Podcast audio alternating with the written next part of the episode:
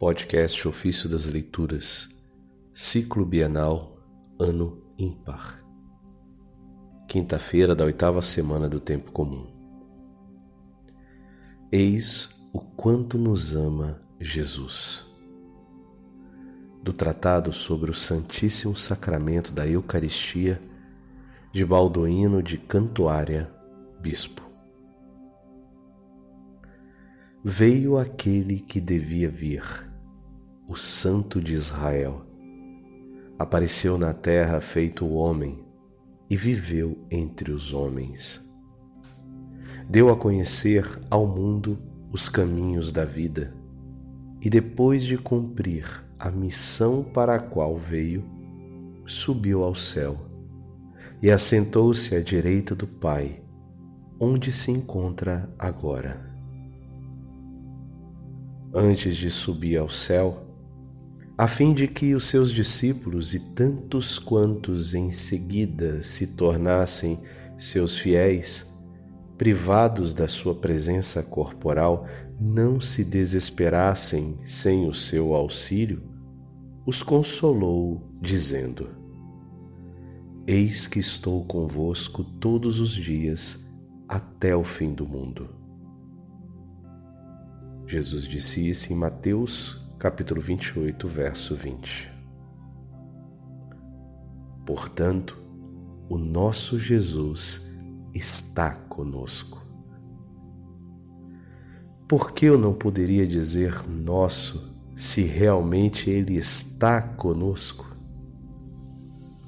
O Filho, de fato, foi entregue por nós.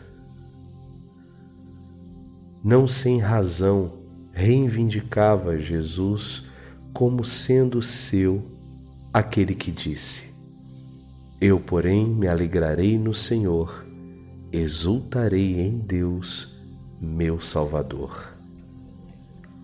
Isso está em Abacuque 3, verso 18. Este nosso Jesus, pelo qual Deus nos doou tudo, não sabe estar distante de nós. Ama-nos. Como disse Ele próprio, que é a sabedoria do Pai. As minhas delícias entre os filhos do homem. Deus disse isso no livro de Provérbios, capítulo 8, versículo 31. Permaneceu conosco na carne antes de morrer por nós.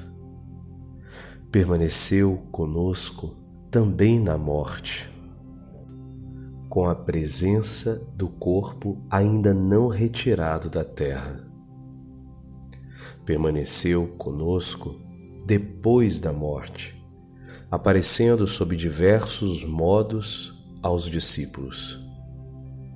Permanece conosco também agora até o final dos séculos, a fim de que nós permaneçamos junto dele.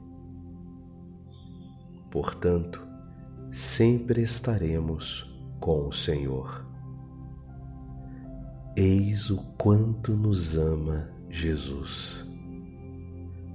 Nem a morte, nem a vida podem separá-lo de nós. Tão forte é o seu amor por nós. E por isso, nem a morte, nem a vida nos devem separar do seu amor. Que outra criatura é digna de amor além dele? E a quem podemos amar como ele? A menos que sejamos ingratos e perversos, deveria bastar-nos, para não dizer outra coisa, a certeza de que Ele nos ama. Nada mais é devido a quem ama, senão uma resposta de amor. Quem ama busca ser amado e é justo que seja assim.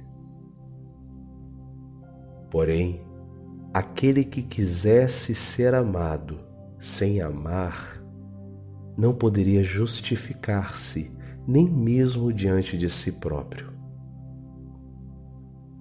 Aquele que não oferece amor por amor é indigno de ser amado. Aquele, pois, que não ama Jesus, atrai para si um grande risco. Digno como é de execração e da maldição do apóstolo que disse: Se alguém não ama o Senhor, seja anátema. Maranatá, vem, ó Senhor.